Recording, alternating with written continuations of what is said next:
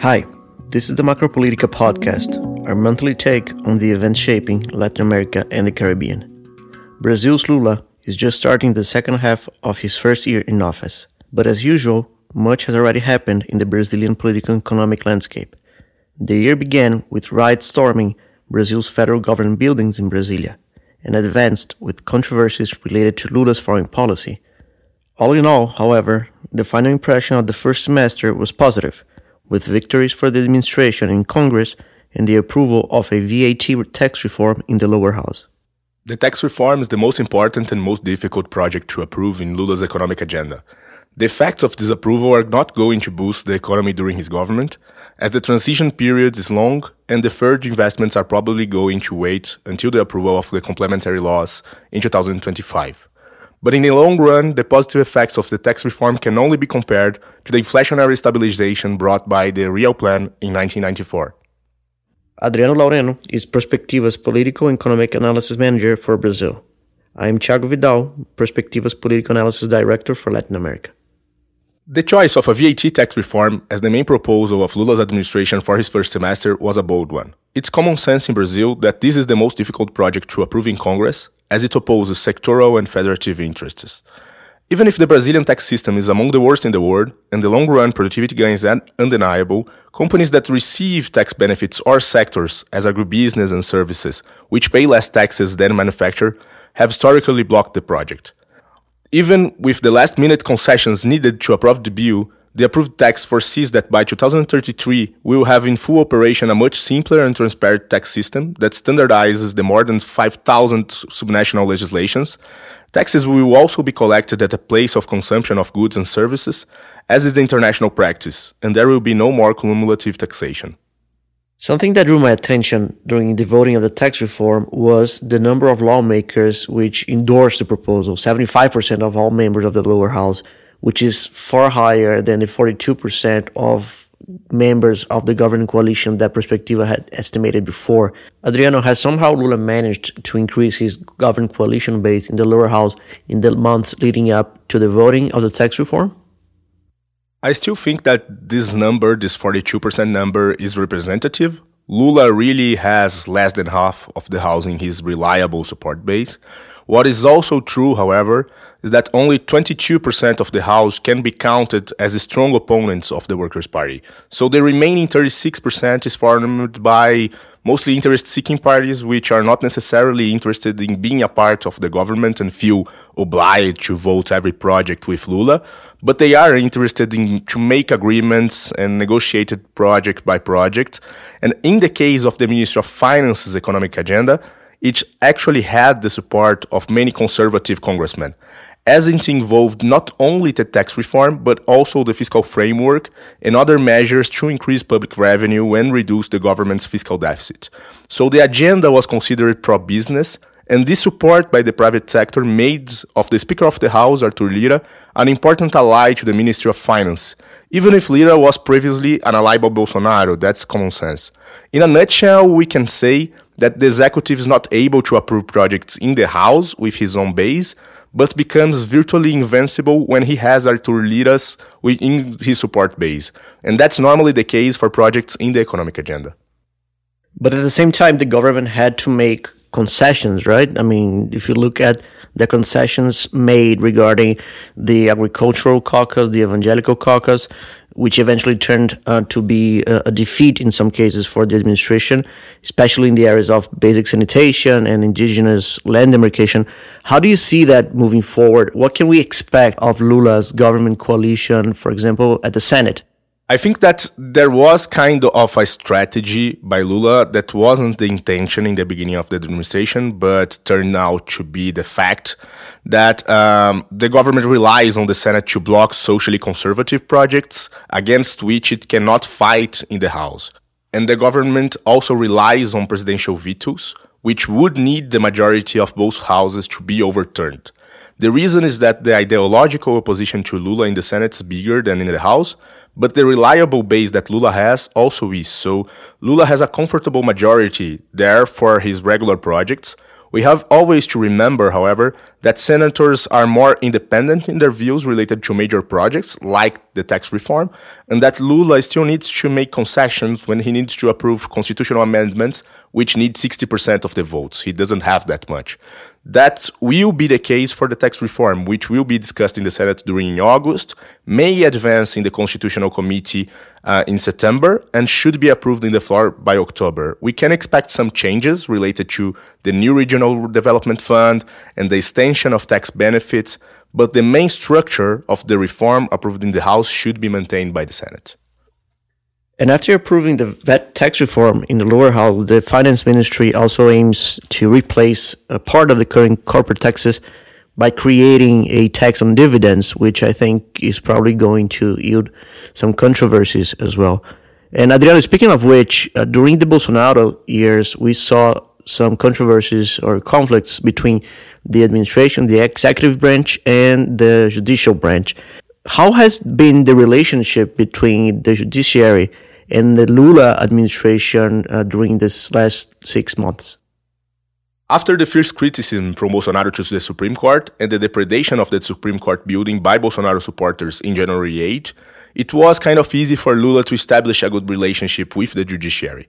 That may seem weird, I know, for foreigners that remember that Lula was convicted by many of these same justices from the Supreme Court that are there now, but we have to remember that Lula has always respected institutionality and that the Supreme Court itself has also reverted all of his sentences. So the fact is that during his first semester, the judiciary assured many positive decisions for the government, giving priority, for example, to cases in which the national treasury could earn something like 200 billion reais in additional revenue for 2023-24.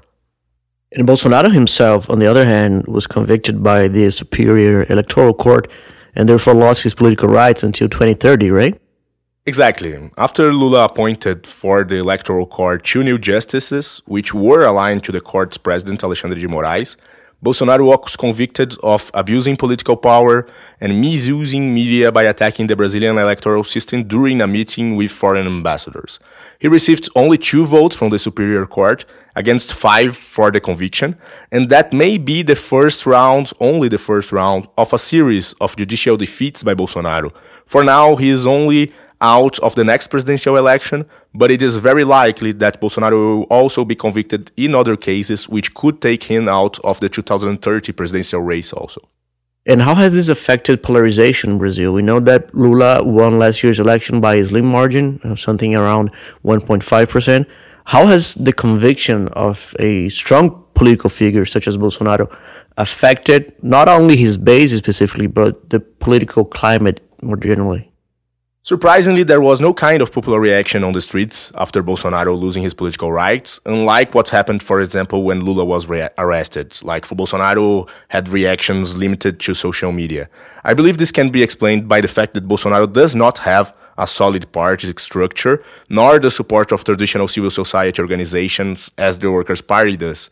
And without the support of the government press tools, Bolsonaro's mobilization power becomes significantly weaker. Nevertheless, he remains the most important conservative leader in Brazil. For example, during the tax reform, it was his declaration of opposition to the project that led around 100 Bolsonaro supporting deputies to vote against it.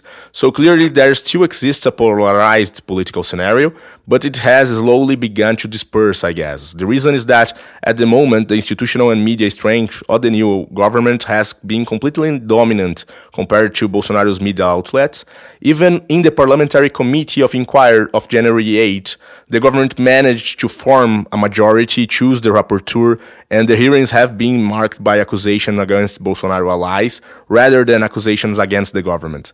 This scenario has facilitated, in some ways, the emergency of questionings within Bolsonaro's own previous support group. First, leaders of interest seeking parties that held positions in Bolsonaro's government have begun to negotiate with the Lula government, and then even Tarcísio Freitas started not to follow exactly Bolsonaro. And how are Lula's approval ratings doing, Adriano, considering that when he left office in 2011, he enjoyed a 80% approval level? Yeah, I believe that Lula gained some popularity. Like from April, he had 51% of approval to his administration. In the end of June, he increased that to 56% of popularity. He is among the highest popularity presidents in Latin America at the moment. And I guess part of this popularity uh, was gained by using the stock of popular social programs from former Workers' Party administrations. So we witnessed, for example, the strengthening of traditional traditional income programs, Bolsa Família, housing programs, Minha Casa Minha Vida, medications with Farmácia Popular, doctor hiring programs with Mais Médicos, for example. So the fact is that the government was able to present a credible new fiscal rule uh, that also helped to appreciate the real and brought a more favorable economic discussion environment to the government. So market GDP growth projections, for example, for 2024, which started the year at 0.8%, are now at 2.24%. So the increase is significant. And do you think that this scenario of higher growth and a more appreciated exchange rate will be persistent? Starting with the exchange rate, I believe a scenario with the dollar trading at four and a half reais is quite realistic, actually. However, this is not just the result of this increased optimism from the international investors about Brazil, but it also is a consequence of a very high real interest rate, which attracts speculative capital to the country. Between the end of 2022 and the beginning of 2023, real interest rates reached almost 8% in Brazil. Even with the likely decrease in the basic interest rate throughout the second semester, the central bank still estimates that Brazil will end the year with real interest rates at 6.6%, and this will keep the country among the highest real interest rates in the world. So speculative capitals actually will keep flowing to Brazil as inflationary risks seem controlled and the fiscal risk should be addressed by the approval of the fiscal framework. So it's no wonder that the rating agency S&P, for example, positively revised Brazil's risk rating during this year. As for economic growth that you asked, I believe there is much greater uncertainty there. So the positive results in the first quarter were driven by a boom in crop yields and agricultural prices, which are unlikely to be repeated.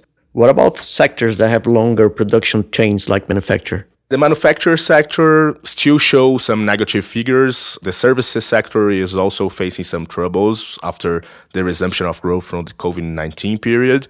So there is a scenario in which the government demand is expected to remain relatively stable during the period of the fiscal framework.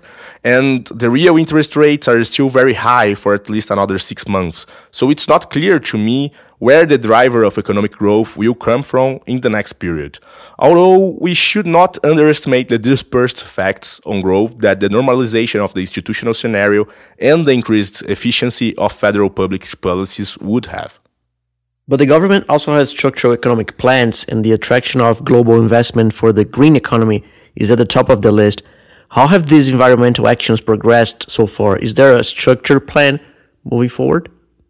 Yeah, there is a promise to present a green package in August, but it's very likely that this will mainly organize in a single project many initiatives to boost green investments that are already being discussed by the ministries.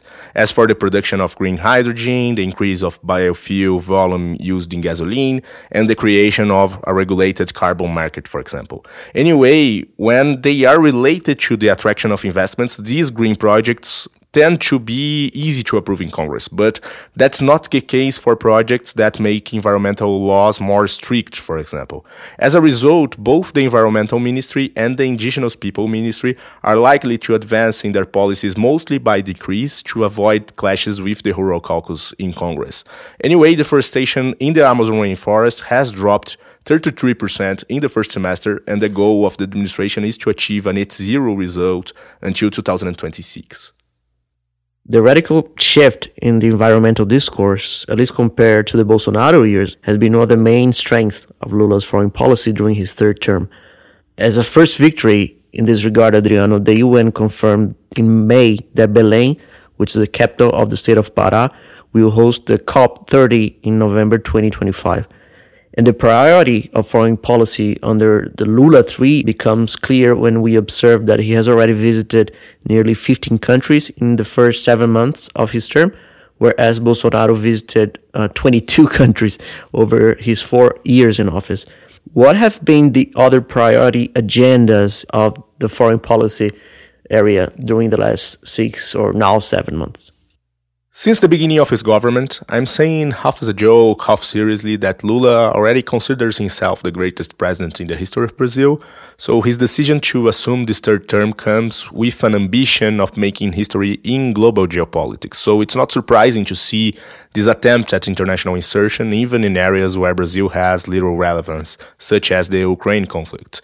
While the president himself has opinion on foreign policy, the former chancellor Celso Amorim is the most influential figure on the matter. Amorim believes, for example, that Brazil should build a position of influence in the global geopolitics by advocating a seat in the UN Security Council. An important part of this strategy, which sometimes clashes with the technical body of the Brazilian Ministry of Foreign Affairs, involves positioning Brazil as a regional leader. And in this regard, Brazil has advocated, for example, the inclusion of Bolivia in Mercosur and the creation of a common currency for international transactions within the bloc. In a way, Brazil's own effort to serve as a diplomatic bridge for lifting sanctions against Venezuela, based on an agreement with the European countries to ensure clean elections in the country, also fit into these objectives. Although the domestic political costs of image to Lula of, for example, receiving Maduro during the summit of South American presidents is undeniable. And what are Lula and his foreign policy team doing to foster integration? Because precisely during the summit of the South American presidents, integration was the key agenda, although nothing specific was decided during the event. What is Brasilia doing in this regard? Yeah, I think we are seeing some challenges in this regard. Uh, we can see, for example, the stance that uh, Gabriel Boric has uh, taken over Lula's relationship with Venezuela. That's an example of how these personal differences between those leaders are affecting really the position of Brazil as a regional leader and as a leader in the diplomatic position of South America regarding all the rest of the world.